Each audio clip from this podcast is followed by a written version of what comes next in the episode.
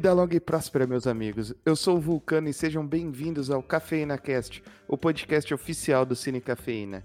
Hoje é um dia mais do que especial, já que conheceremos o primeiro campeão da Batalha Cafeína.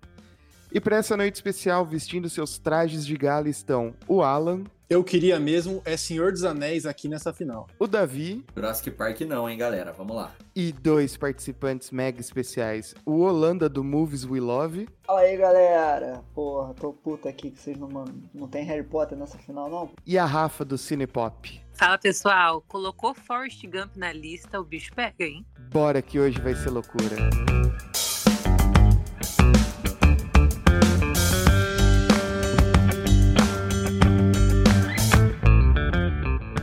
A batalha de hoje vai ser um pouco diferente. Ao contrário das anteriores que não sabíamos quem iria para a pancadaria, a final será somente com os campeões e vice-campeões das oito batalhas iniciais. Na vez de cada um dos convidados, eles irão escolher dois números de 1 a 16. Sim, hoje as contas estão corretas. Para formar os duelos das oitavas de final. O filme que tiver mais votos passa para a próxima etapa até sair o grande vencedor. Mais simples impossível. Rafa, aqui é primeiras damas. Por favor, dois números de 1 a 16. Uh, 10 e 2. Inception contra o Rei Leão. Aqui lembrando que o Rei Leão é animação. Ó, já queria falar uma coisa. A gente conversou que não podia nome em inglês. Então é a origem, não Inception. Obrigado. Porque a, a última vez é sério, deu tipo assim, Inception versus A Origem. Tipo, era o mesmo filme, só que uma pessoa adicionou na lista em português e outra em inglês. Mas beleza, a gente sabe que é A Origem contra o Rei Leão. Olha, é uma escolha bem difícil, viu? Porque um é um clássico da minha infância e outro é um dos meus filmes favoritos. Nossa, que bucho ainda ter começado comigo, hein? É, hoje não vai ser fácil. Cara, meu. Nossa, eu não sei o que dizer. É nossa, eu não sei o que dizer. Meu Deus do céu. Ah, eu volto em Rei Leão. eu vou na sequência, hein? Eu tô com a Rafa aí, o Rei Leão, é minha animação preferida, a fita que eu mais assisti na vida, que mais rebobinei na fita, já falei isso no último podcast. E para mim, todas as canções sei de cor. Já provei isso no. Não vou cantar Vulcano, que fique bem claro. E o Rei Leão tá meu voto aí, 2 a 0 Pô, cara, então eu vou. Eu sou Tim Nolan, então, cara, eu vou de A Origem, um puta filme, cara, história é muito, muito maneira, eu acho muito legal. O filme sempre que tá passando eu paro pra assistir, porque eu acho mais de Caprio, é, porra, foda, aquele final daquele peão rodando, foda. Rei Leão, é, eu já tava já numa pré-adolescência e também acho que não, nunca fui assim tão aficionado por Rei Leão, pela animação do Rei Leão. Eu achava, não sei, eu acho que eu me divertia mais com Aladdin, com Hércules, né? Então não me marcou tanto assim não. Eu vou de A Origem. Não, eu vou desempatar já, eu vou de Rei Leão porque eu assisti duas vezes A Origem e eu tinha dormido nas duas. É, pode ser que eu tivesse com muito sono mesmo, porque eu até gosto do filme, mas isso isso pesa, porque Rei Leão, putz, é. Primeiro que tem a melhor abertura da história do cinema e eu acho que é tem um valor sentimental muito grande para quem nasceu aí na década de 90 e tal. Então, eu vou com Rei Leão. Eu vou só completar a goleada 4 a 1 Rei Leão. E vou aproveitar para mandar um recado pro Cavalari. Tá vendo o que, que dá se não gravar com a gente? A origem aí ficando para trás. Olha aí, Cavalari, que o filme preferido da vida dele e todo ano, 1 de janeiro, ele assiste de novo a origem, coloca na nossa planilha nota 100 de 0 a 100. Então fica aí. Estamos divulgando a loucura aí do nosso participante. É, e digo mais, hein? Já que perdeu, vamos polemizar. É, a origem não tá nem no top 3 do Nolan. Para mim é Amnésia, Batman Dark Knight e Interstellar na frente aí de A Origem. Não, cara, pra mim entra em top 3 sim, cara. A Origem, é, Interestelar, assim, eu acho maneiro, mas eu acho que a origem, eu gostei mais de A Origem. E, Davi, se você dormiu, cara, em A Origem, tá certo, cara. É um filme de, de sonho, né? Tá, tá, tá, correto você dormir. Eu acho que a experiência dele foi até melhor do que a nossa, porque ele já foi ali super sinestésico, foi levado pelo sonho, dentro do sonho, dentro do sonho, viu? Eu acho que você gostou demais do filme e não tá sabendo. É verdade? Será que é isso? Eu acho. eu acho que você tava assistindo, dormiu, sonhou, aí você sonhou que tava assistindo o filme no sonho, olha só que doideira. Conhecendo o Davi, ele não lembra se gostou ou não. É, tem esse problema. não, meu voto vai em Inception, então. Vocês me perguntam de novo quando eu estiver dormindo, aí eu. Vamos lá, Holanda. Seus dois números. Uh, então, um. Essa vai doer no meu coraçãozinho. Jurassic Park contra Star Wars O Império Contra-Ataca, vulgarmente conhecido como 5, Alan. Ou o filme 2, né?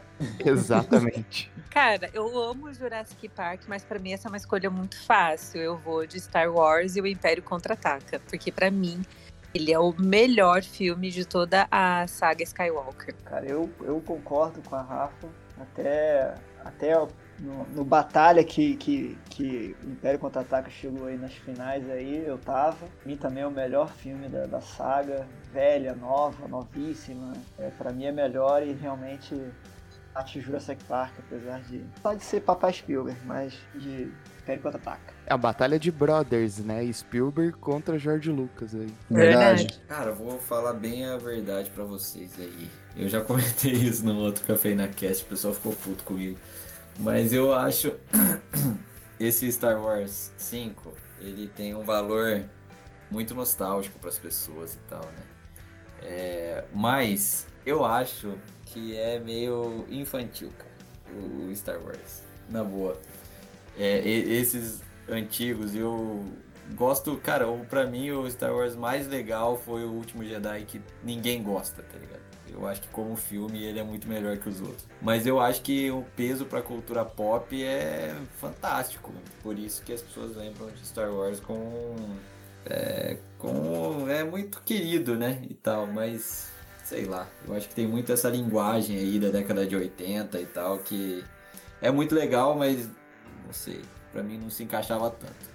Então eu vou em Jurassic Park. Eu fiquei muito puto que ele ganhou o primeiro é, Batalha Cafeína contra Matrix, Poderoso Chefão, Senhor dos Anéis e Torno do Rei. Mas eu acho que é melhor do que Star Wars Império Contra-Ataque. Bom, faço das palavras do Davi as minhas. Fiquei puto que Jurassic Park tirou Poderoso Chefão e O Retorno do Rei. É, acho que não era para tanto. Porém, entre esses dois eu ainda fico com Jurassic Park também. É, ambos com trilha sonora de John Williams um monstro da trilha sonora aí de filmes. É, mas eu fico com Jurassic Park, eu, eu gosto muito dos dois, concordo com vocês aí também, é o melhor filme da saga Star Wars. É, por mais que, que o Davi ainda defenda que é um pouco infantil.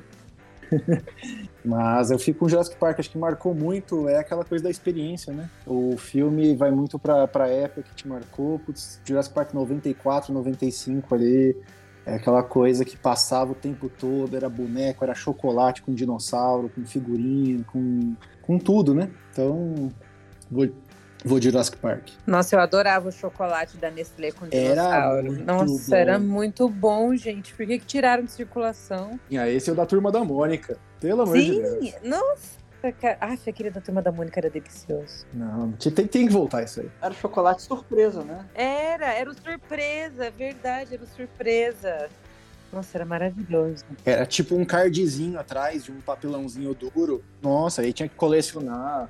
Batia figurinha com aquele negócio lá com os amigos na escola. Nossa, era bom demais, era bom demais. Bom, e pra surpresa de ninguém, eu vou com de Star Wars já que não tem o Rock, pelo menos os Jedi vão até o final, né? Eu não tinha dúvidas que você ia nessa, mas acho justo. Um filmaço aí. Como diz o Davi também, o vilão mais famoso da cultura pop. Né?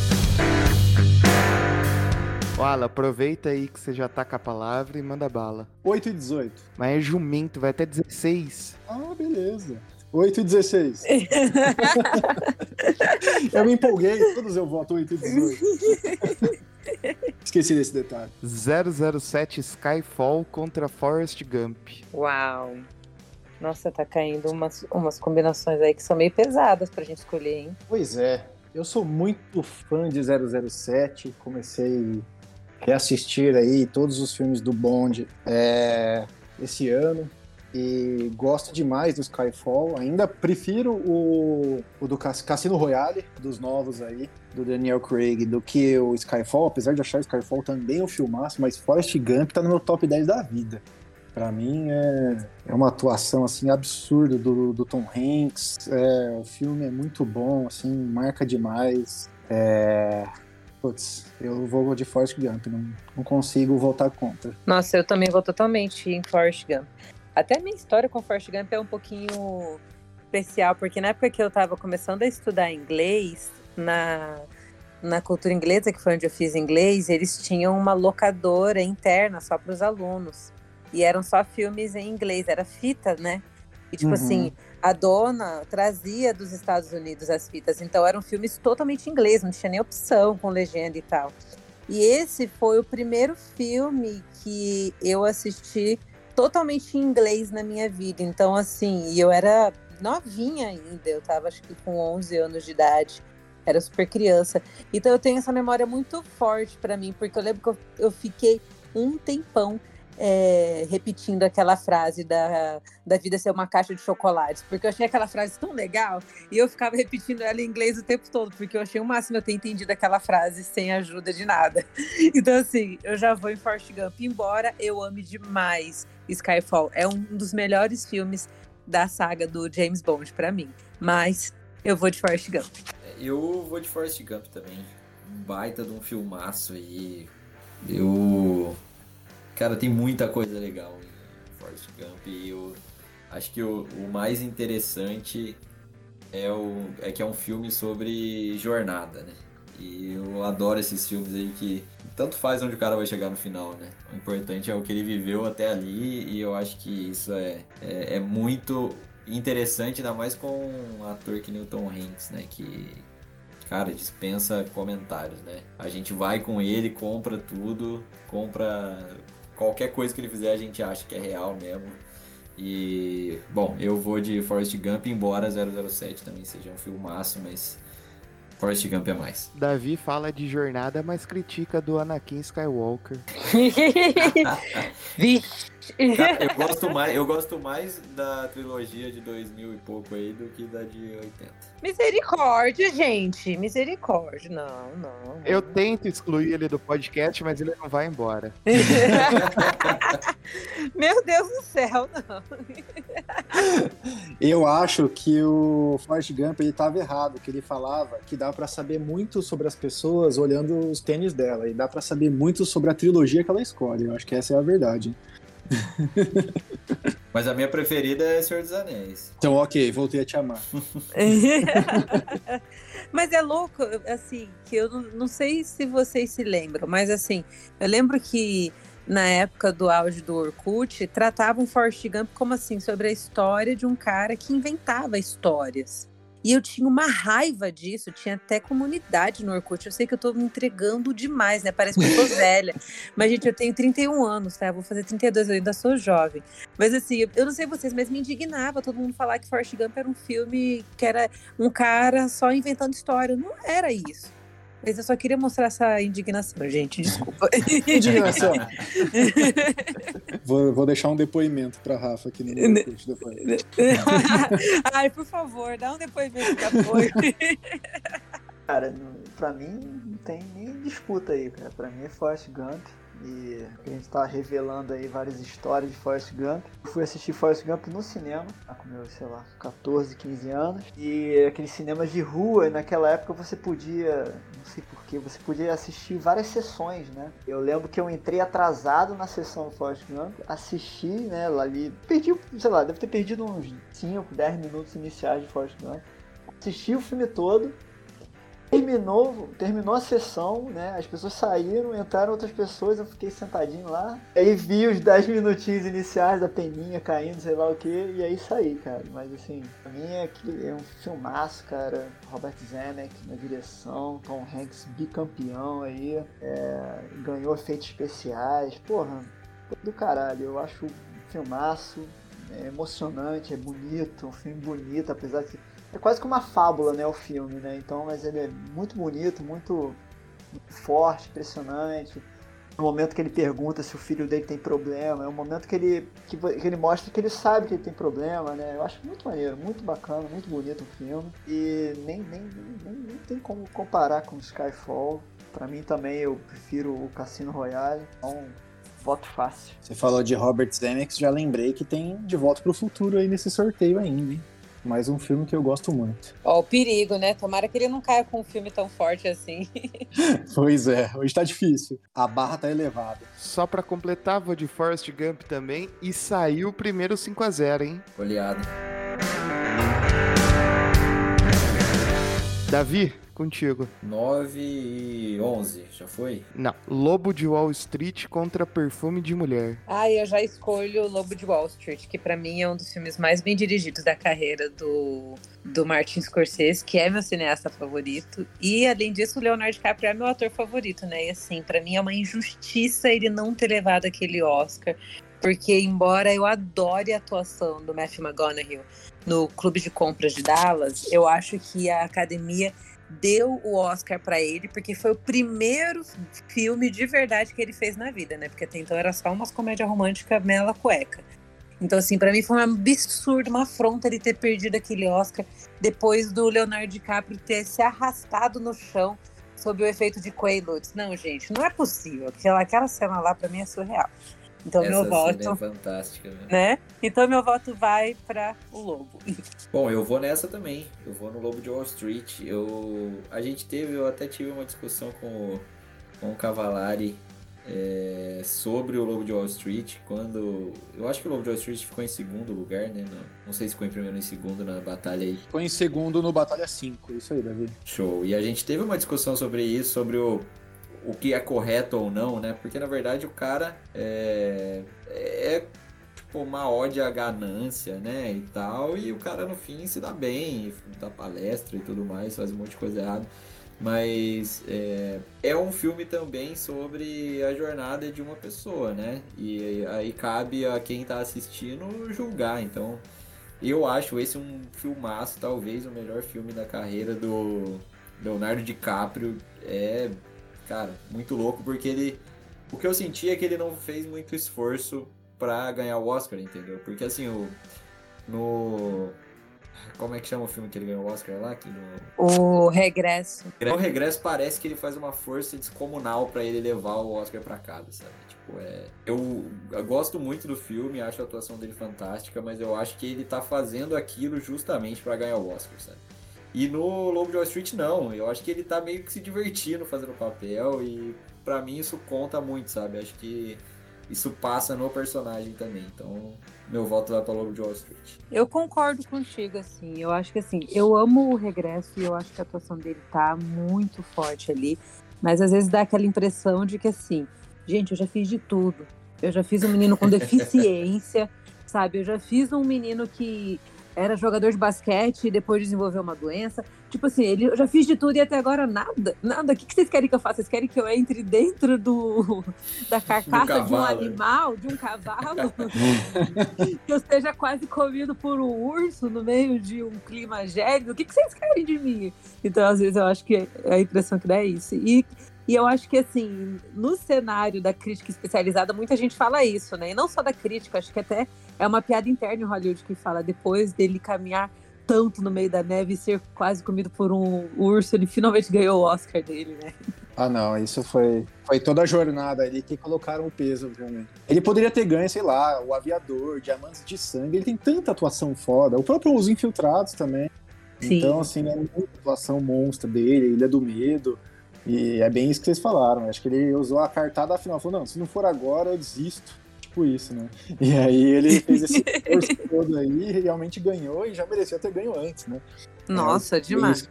Concordo com vocês. E, bom, já fiquei feliz aí, Rafa, que se você falou que o Scorsese é teu diretor preferido e o DiCaprio é, um teu, é o teu ator favorito, porque como eu vou falar dos infiltrados lá na tua página, eu já ganhei força, fiquei grandão agora. eu espero que não sobem pra gente, pra gente dar o voto final, porque Exatamente. infelizmente já... meu voto não vai ser muito neutro. Olha o compliance aí, né? Mas né? Vamos, vamos, vamos, voltar para cá. Deixa é... off. Mas eu vou de O Lobo de Wall Street também. É isso que o Davi comentou aí. Putz, eu até discordo. Ah, beleza, o cara era um filho da puta no filme aí, não posso falar bem do filme. Não, quem tem que te educar é tua mãe e teu pai. Eu quero ver filme pra ver atuação boa, pra me divertir. É, não tem problema. O Seven é um dos meus filmes preferidos e o cara arranca a cabeça da esposa do outro. Então, assim, não, não é para bons exemplos que o filme vive, não. Então, acho que é, o que vale é ser bom. E bom por bom, eu ainda fico com o Lobo de Wall Street, apesar de Perfume de Mulher ser um filmaço e aquela cena do tango ser uma das cenas mais top do cinema. Ninguém, ninguém vai falar do Alpatino, pô. Alpatino, a puta atuação da Alpatino naquele filme, Perfume de Mulher, dando aqueles Rua! É, aquela, aquela cena que ele, que ele vai tentar se matar e aí o garoto lá fica salvando ele, aí ele fica I'm in the dark here, tô no escuro aqui, porra. É emocionante. Ele no filme, é, geralmente os atores, ele, quando fazem papel de cego, eles usam alguma lente, alguma coisa assim para realmente ficar sem a visão. Mas o Alpatino não fez isso, ele realmente fica ali com o olho aberto sem piscar, enxergando e fazendo um, um cego. Então assim, a atuação dele, né? É, vocês estavam falando aí do DiCaprio, né? Que, que ele faz fez muitos filmes assim, nunca ganhou um Oscar e aí ele foi fazer o, o regresso, ganhou. Então tem muita gente que critica o Oscar porque assim se você não faz uma atuação ah, gritando, uma coisa bem grotesca, uma parada bem intensa, você não leva o Oscar, entendeu? Se você faz um, um ah, eu vou fazer aqui um, um, personagem, mas ele vai ser meio blazer, meio assim, meio introspectivo, aí esse cara não leva o Oscar, entendeu? Então, é, a comparação é até boa, porque o, o personagem do Alpatino é muito intenso, e ele levou o Oscar, né, de melhor ator. E o DiCaprio no, no Wall Street é isso. Parece que ele tá interpretando ali, brincando, e a vida é uma festa, né? Então, assim, bem, é bem isso mesmo.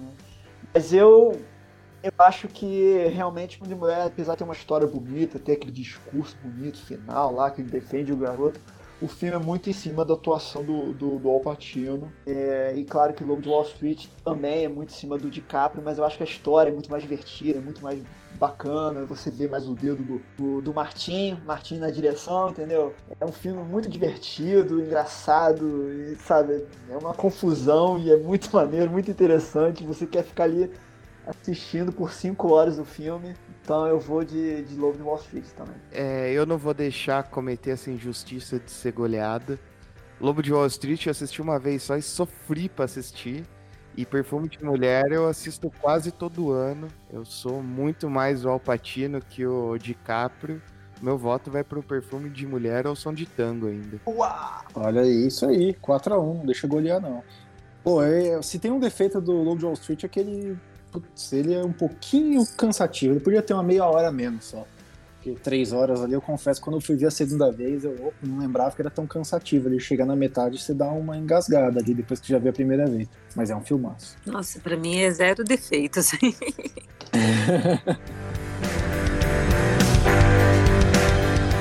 Lá, Davi, sua última escolha do Batalha Cafeína. Quero o 5 e o 14. Hum, Vingadores 1 contra Toy Story 3. Ah, eu acho fácil esse.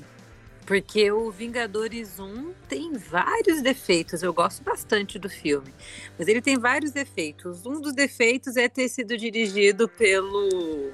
Que eu até esqueci o nome dele agora. Ai, meu Deus. Josh Whedon. Josh Whedon, né? Um dos defeitos foi ter sido dirigido pelo Josh Whedon. Acho que. Que é um babaca. É um, né? Eu acho que é um filme bom, mas assim. É um filme bom. Não acho que ele é um espetáculo, assim. Eu acho que ele traz uma inovação de efeitos visuais que acaba sendo realmente algo que impressiona. Mas quando a gente vê todos os outros filmes que a Marvel lançou depois do primeiro Vingadores, É, eu acho que Vingadores acaba assim, sendo facilmente ofuscado. Tanto que dessa saga dos Vingadores, esse é o filme menos lembrado, sabe? Embora seja um dos mais importantes, porque ele ajuda a traçar o MCU a longo prazo, né? Mas o meu voto vai para Toy Story 3, porque assim, ele é profundamente emocionante e catártico. Eu acho que, embora ele seja um filme infantil, que foi feito para englobar uma nova geração, ele foi especialmente produzido para os fãs raiz de Toy Story que cresceram com os dois primeiros filmes. Porque é um filme que veio depois de anos e anos de espera. E ele tem essa experiência catártica do crescimento, né? De que, embora você cresça e você atinja a vida adulta, aquele pedacinho da sua infância que ajudou a, te formar sempre vai ter um lugar especial no seu coração. Então, assim, eu chorei feito criança vendo esse filme no cinema. Chorei, chorei enlouquecidamente. Então, meu voto é pra esse. Eu também, cara, eu acho que quem não chorou nesse filme aí não é boa pessoa, cara. Acho que precisa de um tratamento psiquiátrico, porque é maravilhoso mesmo. Acho que é. Na verdade, eu acho que é muito porque também a gente acompanhou muita coisa, né? É... Todo mundo assistiu Toy Story 1, todo mundo assistiu Toy Story 2, então você já meio que tá conectado com aqueles personagens. E, e existe uma história ali que, sabe, ela ela te leva. O, o, Toy Story é muito assim, né? Ele é um, um filme muito de. que ele fala das passagens, das, das fases da vida e tal, né? Esse Toy Story 4 eles tentaram continuar com isso também. É, mas eu acho que não tem. O, o, o 3 é uma obra-prima. Ele é. Assim, eu não sei se é o melhor filme de desenho de todo, o filme de animação, né?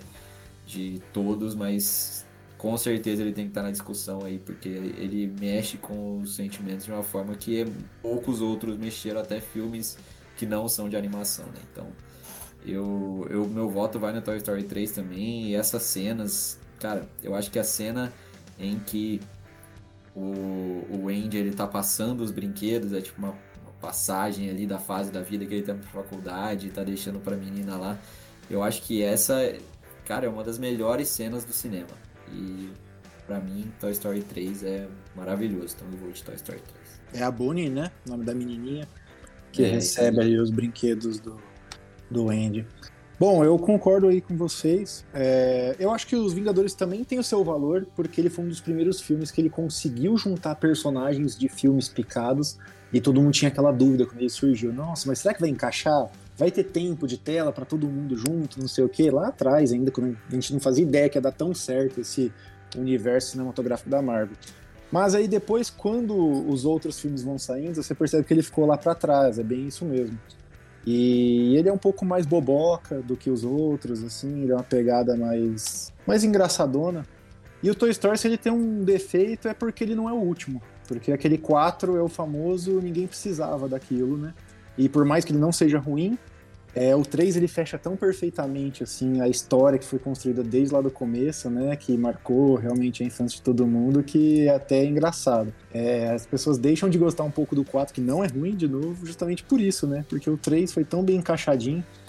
E eu fico com ele também. Acho que uma baita de uma animação aí, todo mundo se emocionou. Eu não chorei, desculpa aí, Davi, não sou uma boa pessoa. Nossa, então. cara, sai daqui, é. sai daqui. Mas eu confesso que gostei muito, assim, deu aquele. Passou um ninja cortando cebola, assim, deu uma lacrimejada. Mas não chegou a escorrer lágrima. É que eu choro em Moneyball, né? Que é um filme que ninguém chora. Aí, para compensar, eu não choro no que todo mundo chora. E aí, na média, eu tô igual. Eu choro, me emociono, né? Fala aí, Alan. pois é. Eu só não gosto de uma coisa. Agora, só pra terminar aí, antes de passar a palavra pro Holanda, é, eu não gosto do vilão, cara. Puta, aquele urso roxo me incomoda de um tamanho que vocês não fazem ideia, mas o filme é quase perfeito. Aí que maneiro. Eu achei um puta vilão, porque Nossa, um vilão eu também adorei. que não vai ser, o cara é o Ted Bear, cara, o fofinho. Fora que ele é super realista, aquele vilão, né? De tipo assim, de não ser amado, de ter sido rejeitado. Eu acho que assim, ele traz características que são bem bem da vida real mesmo. Sensação de abandono, né? É, esse cara precisa de uma terapia forte, assim, né? Foi abandonado, pô, triste, caramba. Ele com essa bengalinha. Eu gostei. Pô, e o Toy Story 3 que tem o Ken, né? O, o boneco da Barbie ali. E é o Michael Keaton que faz a, a voz dele originalmente, né? Muito bom. Nossa, eu confesso que eu não lembrava disso. Mas vocês lembram que a, o personagem fez tanto sucesso que a Pixar iniciou uma série de curtas com ele, dele dando lições de como você ser tipo um galã na vida real. tipo, ó, ó, ó. Gente, é bom. maravilhoso. Essa série de curtas que tem no YouTube é tipo um programa, como se fosse um programa dele, sabe? É maravilhoso, é de chorar de rir, sério, sem mentira, é de chorar de rir. Vamos lá então, vou, vou falar um pouco aí. Vingadores 1, é, cara, foi bem emocionante você ver todo mundo junto. É, eu acho maneiro também o Loki ser. O Loki é o inimigo né, do primeiro filme. É, eu acho Vingadores 2 pior. Era de Ultron, acho pior. Então a América tentando dar um, um mata-leão no robô, não dá. Essa cena, ele sufocando aquele androidezinho, não faz sentido algum, realmente. Não faz sentido algum. É, mas realmente, cara, Toy Story, cara, eu de todos eu gosto, eu gosto mais do primeiro. Acho que o primeiro mais me emocionou. Acho que foi a primeira vez que vi mesmo. Então, assim, aqueles brinquedos, daqueles soldadinhos. Cara, aqueles soldadinhos de. de ficava muito com aqueles soldadinhos. Então eu vi assim, pô, ali eu fiquei emocionado. É, Toy Story 2 já é.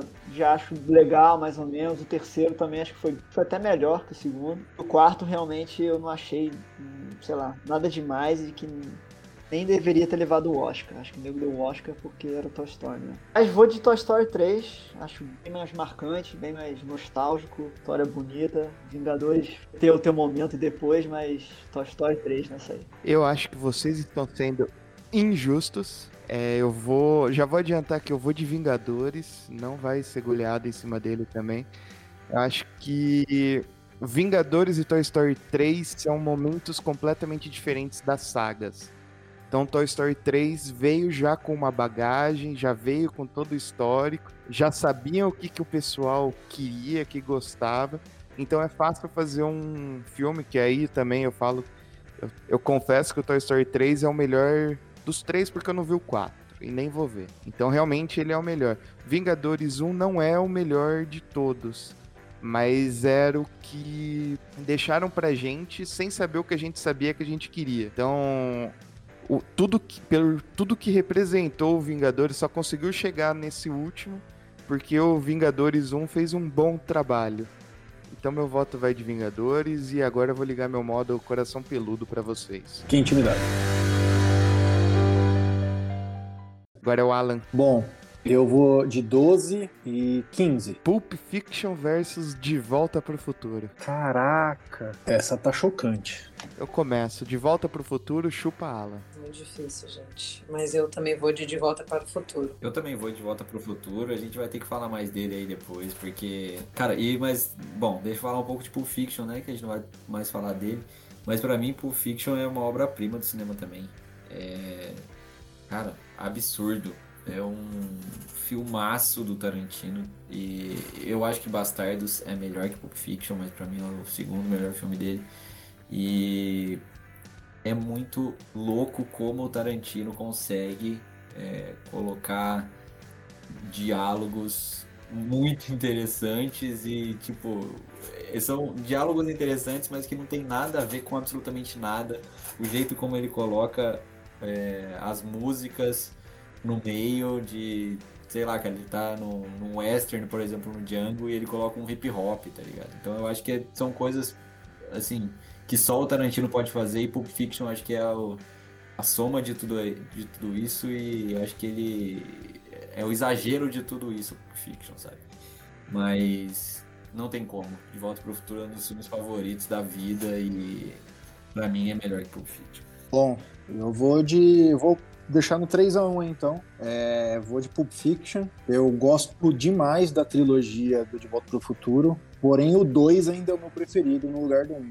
Me julguem. É, e como filme separado aí, digamos que eu prefiro Pulp Fiction. Então eu vou aí com, com esse filmaço que tem um elenco absurdo, né? Uma Truman, Samuel Jackson, John Travolta, Bruce Willis, é, é bom demais. Caralho, isso aqui é tipo nostalgia versus melhores filmes, assim, dos anos 90, né, cara? A Pulp Fiction, pra mim, assim, é, é, é muito bom porque traz um monte de coisas novas, né? tanto que o Tarantino levou o primeiro Oscar dele de roteiro esse filme. Ele tem uma bagagem de filme monstro, então assim, as cenas que ele recria, né, cara, aquele, aquele twist lá que é do filme lá de. É, um filme lá é, italiano, lá, que eu esqueci o nome agora. Mas, porra, ele tem muita bagagem. É, esse negócio de deixar as cenas tensas, né? Ele, o filme dele é assim, ele, ele fica com aqueles diálogos bobos, daqui a pouco entra numa tensão assim Aí tu, até o final tu fica assim, caralho, socorro, o que vai acontecer? Ah, vai matar alguém, sei lá o quê. Aí acontece a tensão, o clímax, aí daqui a pouco ele cai de novo. Ah, aí volta a minidade. Ah, como é que é Big Mac em francês, sei lá o quê. Daqui a pouco o negócio fica tenso de novo, né? Você vê muito isso em Pulp Fiction, você vê muito isso em, em Bastardos, né? Então, assim, ele, ele realmente é um, é um fenomenal contador de histórias, personagens, cada figura que tem nos filmes do, do Tarantino também eu acho muito bom. É. Sei lá, cara, eu vou, vou então de volta para o futuro. Gosto muito do McFly, um filme aí do, do, do cara. E tô, hoje eu tô um pouco nostálgico, então eu vou de, de volta para o futuro, mas Tarantino, pra mim, é, é top 3 da minha lista. E você meteu um plot twist aí, que você falou tão bem de Pulp Fiction, que eu falei, ah, vai ficar com o voto pra Pulp Fiction, mas você deu uma reviravolta aí. Não quero brigar com ninguém, então eu vou de, de, de volta para o futuro.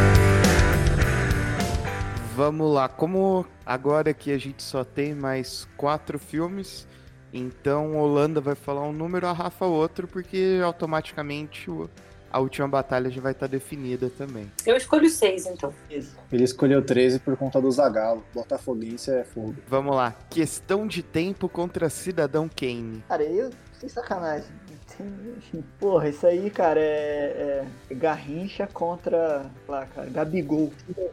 Cidadão Kane, cara, é um filme monstro, cara, que mostra técnicas de, de, de cinematográficas inéditas porra, uma história com plot twist, com a parada toda. Puta trabalho do Orson Welles, o cara destrói, meu irmão. Não tem nem como, cara. Cidadão quem? Essa eu acho que foi a mais fácil, né? Primeiro que eu não sei nem o que, que questão de tempo tá fazendo nessa lista. É a pergunta pro Davi. Passei tanta raiva assistindo esse filme. Mas isso aí fica para outra hora. Mas assim, com certeza, né? Sem sombra de dúvida, Cidadão Kane que por sinal está disponível lá na HBO Max para quem tá afim de conhecer, viu, gente? E no Telecine. Ah, no Telecine também, maravilha aí, ó, tem duas opções para assistir. Olha, eu nunca assisti Cidadão Kane, preciso assistir. Eu, na verdade, fiz uma promessa aqui em outros em alguns outros. Já foram em duas batalhas você fez essa promessa, Davi. É verdade, não assisti ainda, mas eu vou assistir. Qualquer dia eu assisto. E, bom, então, já que eu sou o defensor de questão de tempo, eu vou falar um pouco sobre o filme, porque eu sei que provavelmente ele não vai passar aqui. Mas o que eu acho que. Eu entendo quem não gosta, porque eu acho que tem dois jeitos de você encarar o filme. Tem um jeito que é você encarar ele como um romance, uma comédia romântica e tal. E mas eu encaro de um outro jeito completamente diferente, que eu acho que ele é um filme que fala sobre relações sabe? É a relação pais e filhos, é relação amorosa, é a relação sua com a vida e para mim, eu acho que o máximo que o cinema pode fazer por você, que os filmes podem fazer por você é, além de te entreter, te dar alguma coisa para você levar para sua vida, sabe? E eu acho que essa ideia muito positiva aí do, do muito positiva do questão de tempo, de você. É, eles colocaram lá um, um artifício do cara voltar no tempo e tal, mas na verdade isso é só para fazer sentido no final que para você encarar as coisas de um jeito diferente, né? Para você não encarar as coisas todas com pressa, para você não passar pelas coisas que você deveria estar tá prestando atenção, para você olhar as coisas as coisas ordinárias da vida mesmo, né? Porque na verdade é isso que faz a nossa vida ser o que ela é, né? E para mim esse é um, o melhor filme que eu já vi, que pelo menos que para mim fez sentido e, e pelas coisas que eu já falei aqui, eu acho que é maravilhoso, tem cenas mega marcantes para mim. Então, meu voto vai para questão de tempo. É, eu já vou deixar aqui minha indignação. Como vocês sabem, se o Davi aprovou, então significa que eu tenho que desaprovar. Então, questão de tempo Se eu não votei até hoje a favor, não, irá, não será hoje, mesmo sem ter visto o Cidadão Kane. Cidadão Kane para mim passa. Nossa senhora. Isso que é rixa mesmo. Ele, ele foi pela importância, né? Tipo assim, nunca vi o Pelé, mas sei que ele é o melhor de todos, então eu vou no Pelé. Tipo assim.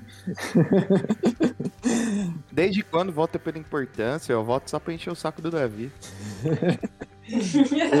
eu entendo o Davi aí nessa, de às vezes não é o ponto de melhor filme, é o que significa pra gente, né? Eu sempre falo, quando a pessoa fala, ah, putz, Alan, como assim Moneyball tá no seu top 3 da vida, o terceiro filme que você mais gosta? É, porque eu gosto muito de esporte e, e, o filme, putz, me pegou de um jeito a primeira vez que eu vi, que eu vejo todo ano desde, sei lá, 2014, quando saiu. Então, entendo o Davi, gosto muito de questão de tempo, acho legal aí. É um dos romances com viagem no tempo mais fantásticos, acho massa a viagem.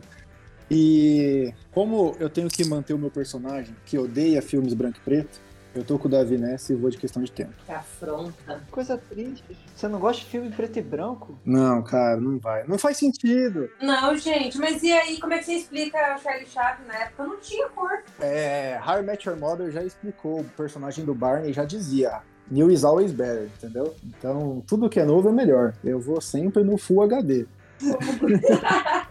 É tipo falar, nossa, eu amo Fusca tal. Não, eu prefiro o outro carro que tem ar-condicionado, direção hidráulica, vidro elétrico. Eu acho mó legal quem curte os carros vintage aí, mas eu vou preferir sempre o que é mais novo.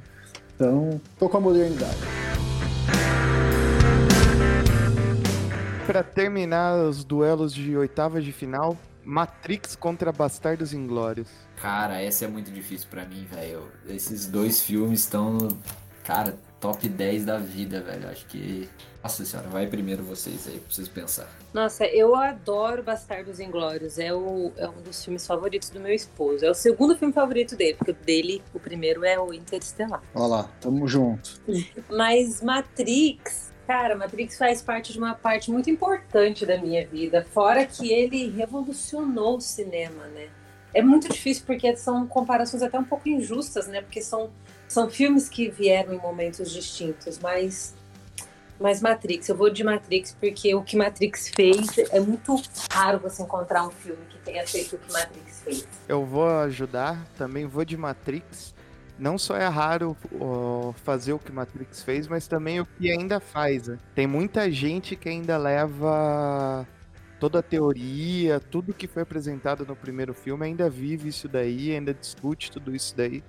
Trouxe muitas discussões na vida das pessoas. 2 a 0 Matrix? Fora o baile. Eu vou dificultar aí um pouco, então eu vou de Bastardos. Entendo que Matrix realmente foi mais importante pro cinema, mas eu gosto mais de Bastardos. Se tiver nesse momento passando em dois canais e eu tenho que optar por um, eu vou assistir Bastardos Inglórios.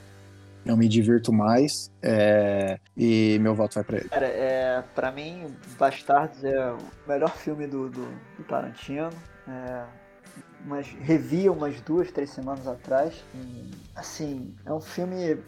Porra, é aquela parada que eu, que eu, já falei também de Pulp Fiction, um filme que tá. que, que ele eleva a tensão e aí daqui a pouco ele abaixa a tensão. Você tem um dos melhores personagens já feitos no cinema, que é o, o, o Hans Landa. E pra mim, cara, porra, aquele, o ator lá, o. Como é que é? Christopher. Christoph Waltz. Christoph Waltz, cara, destrói nesse filme. O cara fala quatro línguas diferentes, é bizarro. Aquela cena inicial é, com aquele fazendeiro lá francês, puta, aquela cena é, é meu irmão, aquilo ali é pra entrar na história do cinema, pra nego dar em aula de faculdade de, de como aquilo, aquela cena é tensa. Ao mesmo tempo, assim, estão conversando só, não tem mais nada, sabe? O, cara não tá gritando com o outro, não tá ameaçando.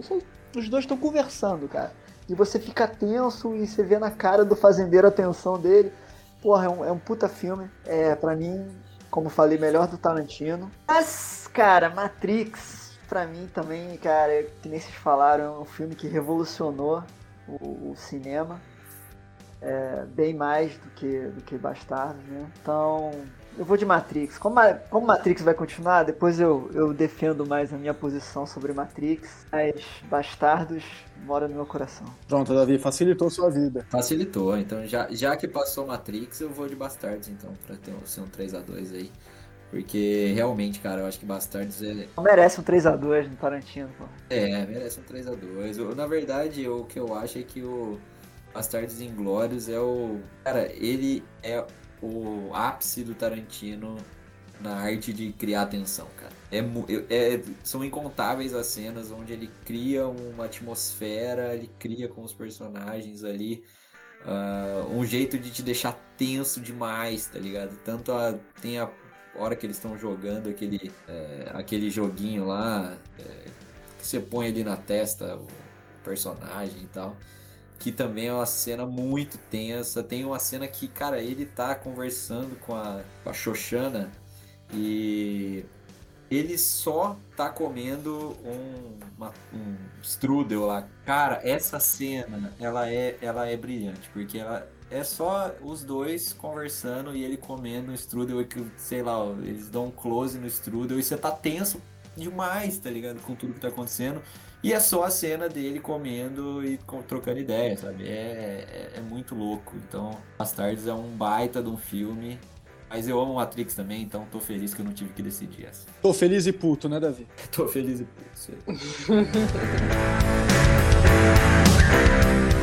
Para começar essas quartas de final, o Rei Leão contra Matrix. Ai, Jesus. Se vocês achavam que tava difícil as oitavas, imagina agora. Ah, cara, olha só. Eu vou, vou dar meu voto logo então, cara. Eu, mim também não tem dificuldade nenhuma para mim, vou de Matrix. Matrix para mim revolucionou, cara, o cinema de uma maneira bizarra, cara. Quem nunca fez aquela brincadeira de desviar a bala, aquela parada ridícula lá? Todo mundo fez aquilo ali em algum momento, seja velho, novo, adolescente. Entendeu? Então é isso é que marca, é, é, é a história, o filme sair, vir para o mundo real e você falar as falas do, do, do personagem. Isso é que mostra o, o, cinema e o filme, esse, esse filme específico, é transcendente, é transcendente né, em todos os sentidos. Né? É um filme que, que tem muito de filosofia, cara. É, quem, quem estudou, eu estudei comunicação, então tem muita coisa de filosofia. Você tem de Aristóteles, tem várias teorias, várias paradas interessantes. Os personagens foda, tem tiro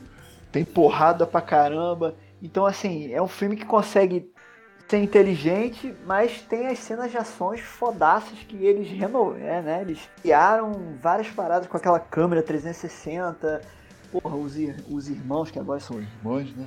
Os caras destruíram na direção, cara. O filme foi feito ali, né? É, todo mundo. Muita gente reclama lá da sequência, né? Mas o primeiro eu acho que é redondinho, cara.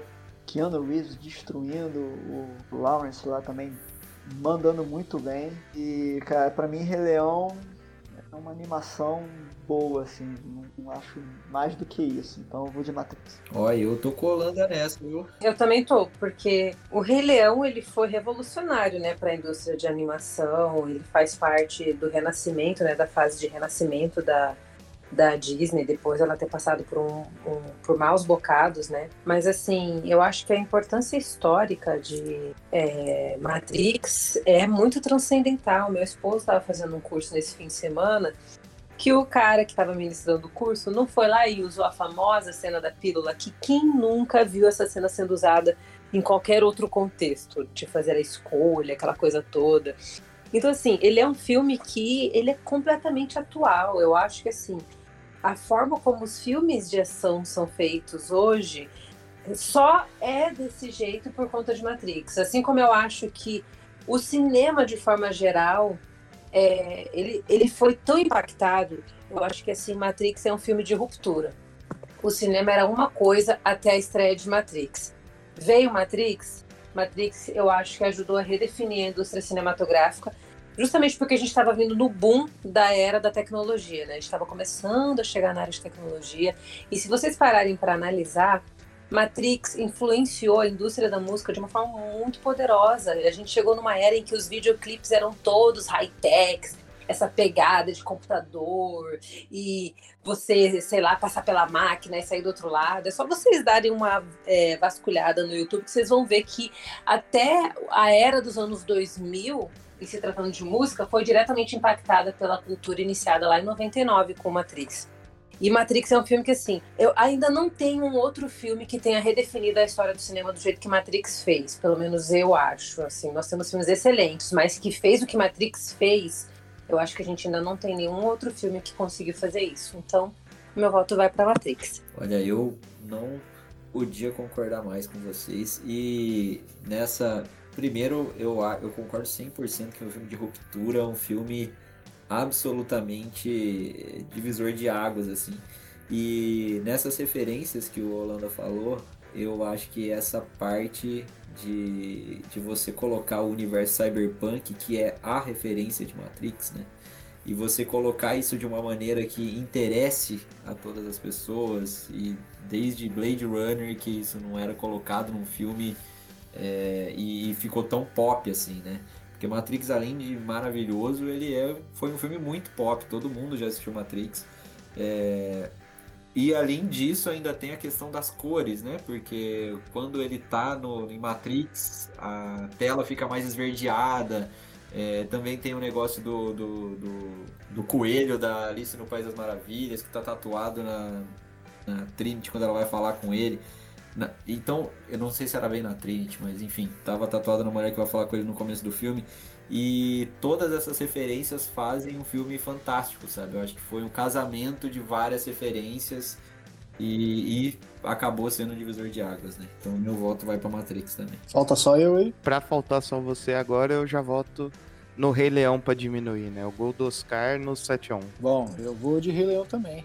Eu para mim o filme, além de é uma animação, é para criança, mas ele ensina muita coisa também, fala sobre amizade, sobre a importância dos pais, sobre o ciclo que ele mostra que o reinaldo dele se põe e depois vai começar o dele, do Simba. É, tem bastante mensagem legal atrás disso. Os dois filmes têm vilões muito legais, assim, no sentido de fortes e impactantes e bons. Então, tanto o Scar quanto o Agente Smith, eles realmente é, assustam o, o, protagonista. Né? Você fica pensando realmente se vai conseguir fazer alguma coisa, e eu penso muito nisso. Um filme, para ser bom, às vezes tem que ter um, um, vilão bom também. Os dois têm, mas eu gosto demais de, de, de O Rei Leão, tem muita frase marcante, as músicas, tudo, eu vou também. Fechou então, Matrix segue para semifinal. E agora na outra quarta de final temos Star Wars: O Império Contra-Ataca contra Cidadão Kane. Isso daí que eu nem preciso falar que já começa 1 a 0 pro Star Wars, né? Aí eu vou voltar no Cidadão Kane pela importância histórica do filme, mas assim, confesso que Star Wars é meu preferido, mas por importância histórica eu vou com Cidadão Kane. Oh, na sequência eu vou de Star Wars. Eu os dois têm uma importância gigantesca para a história do cinema, né? Cada um do seu jeito, obviamente eles são bem diferentes, um muito mais pop, um muito mais é, técnico, mas o lado de Cidadão Kane é Mank, né? E o legado de Star Wars tem uma infinidade de coisas boas. Sacanagem dizer isso, hein? Não, cara. Porra, vou te dar um livro de cinema pra você, cara. Pegou estudar. pesado agora, hein? Pegou pesado. Eu vou de Star Wars aí, que apesar de, de tudo. Putz, acho que teve uma continuidade muito grande aí. Mais pop, mais divertido. Eu vou de Star Wars também, viu, galera? Porque eu não assisti Cidadão Kane ainda, né? Preciso assistir, mas eu gosto de eu acho um filme infantil, mas eu gosto de Star Wars. Eu acho que é um bom passatempo, assim. Sei lá. Eu vou de Star Wars também. Já que a Rafa já deu um, um, um voto pro Cidadão Kane, eu vou de, de Star Wars, então. É... Cidadão Kane, cara, assim, quem gosta, estuda de cinema, é, é, é um filme que o cara brinca com ângulo, com, com, com profundidades, entendeu? Uma cena tá acontecendo no fundo, outra na frente, aí às vezes o personagem tá lá atrás, ele vem pra frente. Cara, assim, é, é de técnica de cinema, iluminação, realmente é muito, muito é, transformador. Do mesmo jeito que Matrix, né, como a gente já defendeu na última rodada aí, formou, acho que Cidadão Kane, pelo menos a parte técnica, assim, de repente influenciando outros cineastas, outros diretores, é, realmente o cara destruiu, ele trouxe muita coisa do teatro pro filme, né, câmera no chão, o cara fez um buraco no chão para fazer a, câmera pegar um ângulo maior, né? De, de cima para baixo, né? Baixo para cima, quer dizer. Assim, foi realmente mandou muito bem. E, e, detalhe, cara, o Orson Welles nessa época, o cara tinha 25 anos. Então, assim, o cara foi um, um gênio, um prodígio mesmo, assim. Mas eu vou, vou de Guerra nas Estrelas. Pra mim, o melhor Guerra nas Estrelas, onde todos eles se fodem todos. Darth Vader se dá bem. E impressionante como o Cidadão Kane hoje, é um, a crítica especializada sempre coloca na lista, disparado, né, dos melhores filmes de todos os tempos. E ele ganhou um Oscar só, né? Foi indicado para nove, mas só levou um na época. É o famoso ficou melhor com o tempo, né? Acho que na época não deram o tamanho do valor que ele teve, que ele tinha. Eu acho que também porque sempre teve muito lobby na academia, né? Então, assim, e a gente está falando de uma época em que, assim, quem, uma das. Quem tocava muito o Oscar era o, o Louis B. Mayer, né? O fundador da MGM. Por isso que, naquela época, os principais ganhadores eram todos da MGM. Então, assim, uhum. eu acho que até um, é até um período meio injusto quando a gente fala de vencedor de Oscar, porque, assim, não era o melhor que vencia. Eram os filmes do, da MGM que venciam, independente uhum. da situação. Mas mesmo assim, ainda levou levou roteiro, né? Então, assim. Levou é, roteiro. Que é um dos principais, é o, é, né, o top 5 lá do Oscar. Então, assim, tem uma relevância bem grande. É... E também eu acho que. Eu, eu, e no lançamento do filme, porque esse filme ele é baseado, né? É, o próprio Monk, que faz o roteiro, né? O Mankowski, sei lá como é o sobrenome dele.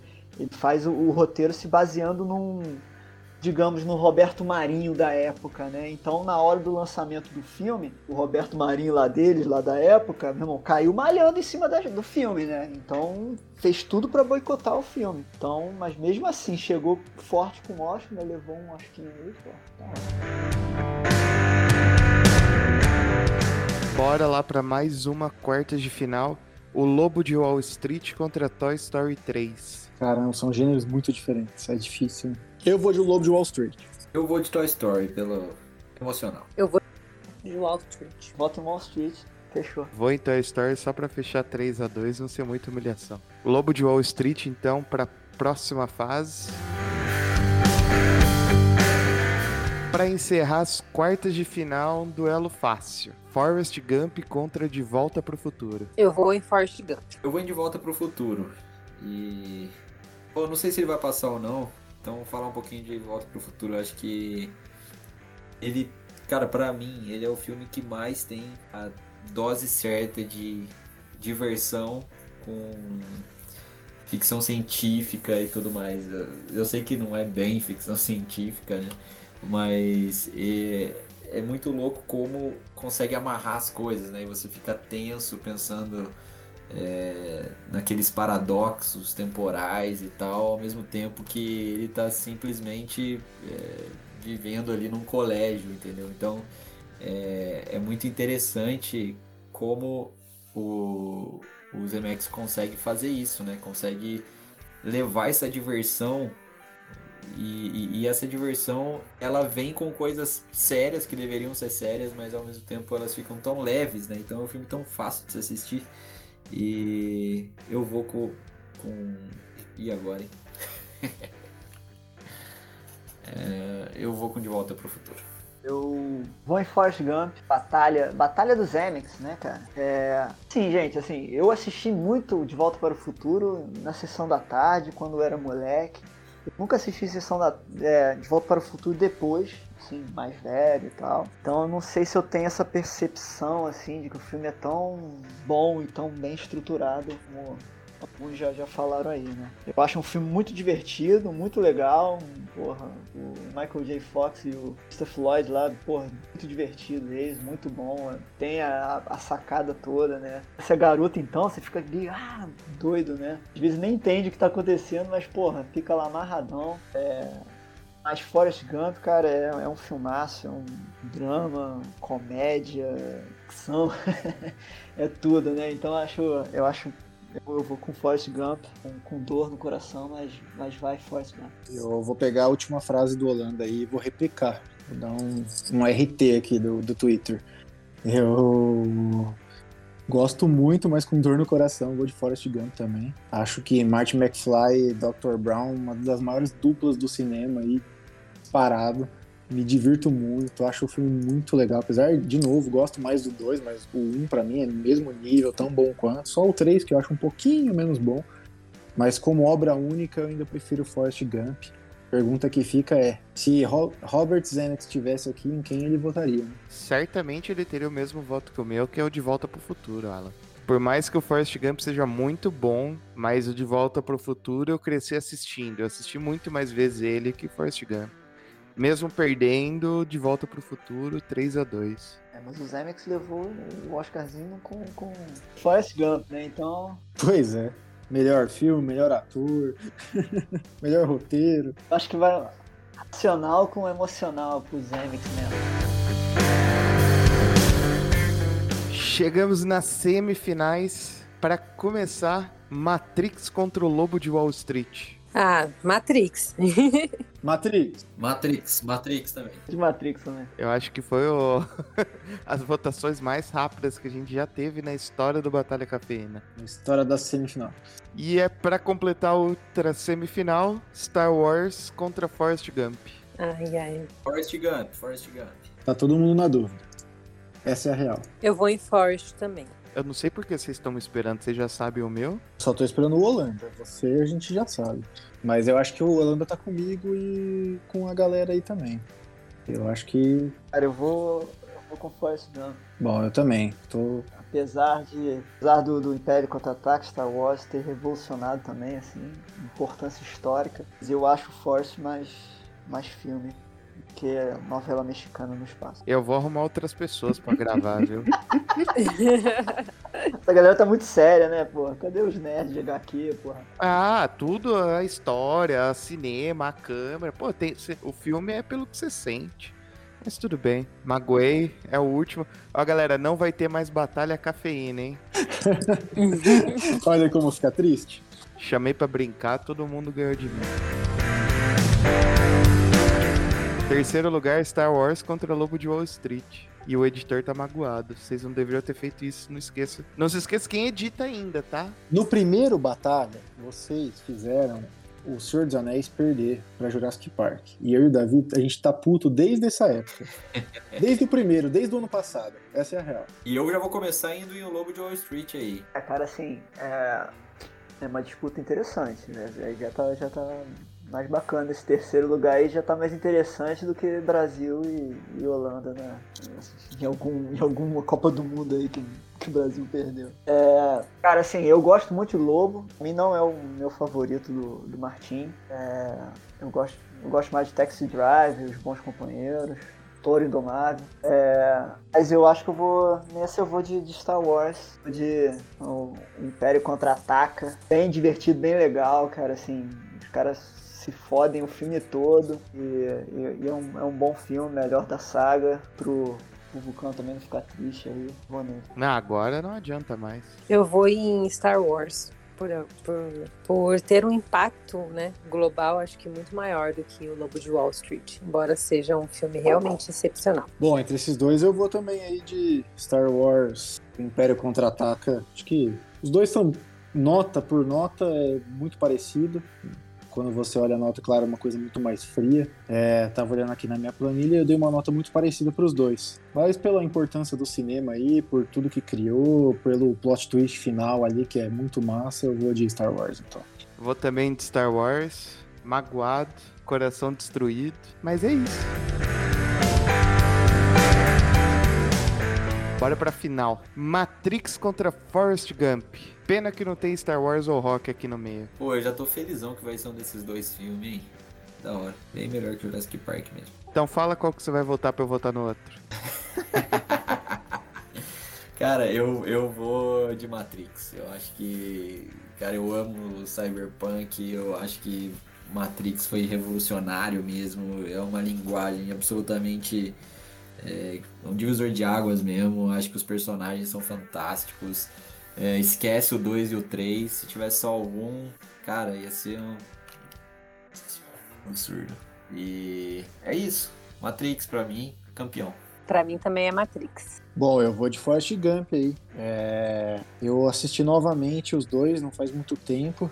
E quando eu vi Forrest Gump de novo, eu falei, puta que pariu, que filmaço. E quando eu vi Matrix de novo, eu falei, caraca, eu lembrava, eu achava que ele era um pouco melhor, não sei, não gostei tanto a segunda vez que eu vi. E apesar de ser um filmaço, ter suas importâncias aí para a indústria do cinema, com suas cenas, o slow motion aí, que um monte de gente copiou depois. Mas eu vou de Forrest Gump. Mano, eu vou jogar porque assim, eu confio em você, hein, Holanda. Meu voto vai pro Forrest Gump e que pode não ter sido tão. É, é, trazido tantas coisas quanto o Matrix pro cinema, mas trouxe o Bubba Gump pra realidade. Será que eu vou decidir a batalha histórica do motherfucker do, do Cafeína Cash, é isso mesmo? Você vai decidir a oitava, a oitava não, a nona e mais importante batalha com dois filmes que você gosta, hein? Caralho, cara. Acho que a minha conexão vai cair, cara. Amanhã a gente volta. Pra Forrest Gump, Tom Hanks, meu irmão, um cara destrói no filme. Depois de ter ganho o Oscar lá com Filadélfia, ele vai e repete de novo. A história é muito boa, traz a parte histórica, né, principalmente do, dos Estados Unidos, né, eles fazem aquelas montagens que levou o Oscar. É a história linda dele com a mãe, relação com a mãe, com o amor que ele tem pela, pela, lá para aquela amiga dela de, de infância, amigo Buba, lá o, o outro tenente Dan, rabugento lá. É uma história de vida muito bonita, cara, um filme muito bonito. As pessoas ficam falando, ah, mó caô, sei lá o que, ah, o cara ficou correndo três anos, ah, assim, mas é uma coisa simbólica, uma coisa bonita, bacana, legal envolve fatos reais, então eu acho maneiro, acho divertido, muito bom. Mas assim, eu vou por Matrix, gente. Você caiu? É isso? O quê? Hã? Holanda saiu. Holanda saiu. Boa aqui, meu meu discador wall aqui caiu, pô. Cara, Matrix é realmente é, fenomenal, cara. É, é, é, um filme revolucionário, é um filme. É um dos filmes que eu acho que é um dos filmes que eu mais vi na vida. Porque uma época que esse filme acho que passava todo dia no, no Space, na TNT, sei lá, e eu sempre via, cara. Eu tinha o DVD. Eu acho que foi um dos primeiros, é, que nem a Rafa tava falando, os primeiros DVDs que, que meu pai trouxe lá de fora e também não tinha. É, tinha legenda em português, então eu tinha que ficar vendo em inglês. Então, assim, é mais uma imersão diferente, bacana, né? A gente também não falou do Agente Smith, cara, que, porra, puta personagem também. É, e é isso aí, cara. Matrix. Boa, não, tô felizão, cara. Nossa senhora. Parabéns, parabéns, Rolando. Muito bom gosto aí, cara. Mandou bem demais. Só queria dizer que vocês não poderiam estar mais errados. Gente, é uma, é uma disputa muito difícil, sabe? É como escolher um filho favorito. É, é injusto, né? não tem como. Sempre o mais velho. Fato. Eu acho que é o caçula, hein? Bom, chegamos ao fim aí, depois de uma longa jornada de nove episódios. Então temos Matrix como o vencedor dos vencedores do Batalha Cafeína. E dois personagens que engrandeceram demais essa batalha final: Rafa Gomes e Marcelo Holanda. É, Rafa, diz aí para nós onde a gente te encontra, quais redes sociais, quais os seus trabalhos. É, fala um pouquinho aí onde a gente encontra você e toda a tua paixão pelo cinema. Ah, legal. Primeiro eu quero agradecer pela oportunidade, adorei participar aqui com vocês, meninos. Muito obrigada mesmo pelo convite, pela confiança. E vocês podem me achar lá no Instagram, no arroba Rafa Gomes, super fácil, que é onde eu falo sobre cinema, séries de TV, compartilho também as entrevistas que eu faço com os artistas de Hollywood, então tem sempre coisa muito legal. E lá no YouTube tem o meu canal também, que é o Rafa Gomes Cinema, que é onde eu falo com mais profundidade ainda sobre esse universo que, que a gente ama tanto, né? E é claro, lá no Cinepop sempre tem conteúdo legal. Tem entrevistas, tem críticas, tem matérias especiais, artigos, tem de tudo. Bom, Cinepop aí todo mundo conhece, né? Fica tá fácil aí, agora todo mundo segue também a conta da Rafa aí, particular. Holanda, manda aí, todo mundo já te conhece aqui, você já é quase integrante da casa, mas faz a sua, sua propaganda aí, aproveita e, não esquece do YouTube. Pro, projeto novo aí. É isso aí, cara. Já agradeço todo mundo a participação. Rafa aí, participação especial. Já é minha terceira vez aqui, né? Pouco pouco eu vou, vou querer uma, uma, uma cadeira cativa aí, hein? Nem no Maracanã. É convidado fixo já, né? é, bem, tem o Instagram, Moves We Love, underline. A gente fala de filme, né? Crítica de filme, fala sobre. faz as nossas famosas batalhas também no Stories, com algum tema aí no mês. Esse mês tá rolando Tá terminando, né? Comédias românticas. É, já que o Davi falou aí de questão do tempo, questão do tempo já caiu, já. Pô, não fica triste, não. Caiu pra como se fosse a primeira vez. Desculpa saber tudo aí, ó. É, é caiu pra, pra Adam Sandler, olha só. Misericórdia! Mas aí forçaram a barra, né? Mas é isso. Instagram, Moves We Love Underline. Então a gente vai ter brincadeiras, a gente fala sobre técnicas de cinema, fala sobre atores, atrizes, sobre tudo, um pouco de crítica. E agora também, Moves We Love, você pode encontrar no YouTube. Também eu estou fazendo críticas, resenhas de alguns filmes, curiosidades, né? Polêmicas, tem, tem um pouquinho de tudo. A gente conhecer e falar mais sobre cinema. Agora eu vou ter que fazer uma, uma crítica, uma resenha de, de Matrix, né? Já puxando o gancho aí de vocês. Pô, sigam aí, Reptiling. Tem que, tem que só letrar, né? Porque é difícil. É R-E-P C-H-I-L-L-I-N. Só seguir a gente no Instagram aí, entra no nosso site. A gente tem um monte de coisa legal. A gente vende print, camiseta, camisa manga longa, um monte de coisa legal aí. Valeu. E obrigado aí pela atenção todo mundo.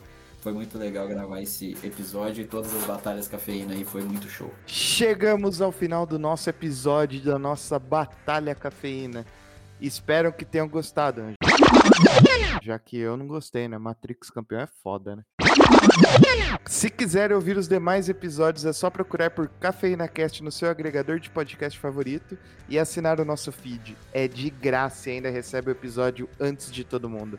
Vocês nos encontram também no Instagram, arroba Cinecafeína, e no Twitter, arroba cafeína, cast. Ficamos por aqui. Até a próxima. Tchau. Tchau. Tchau.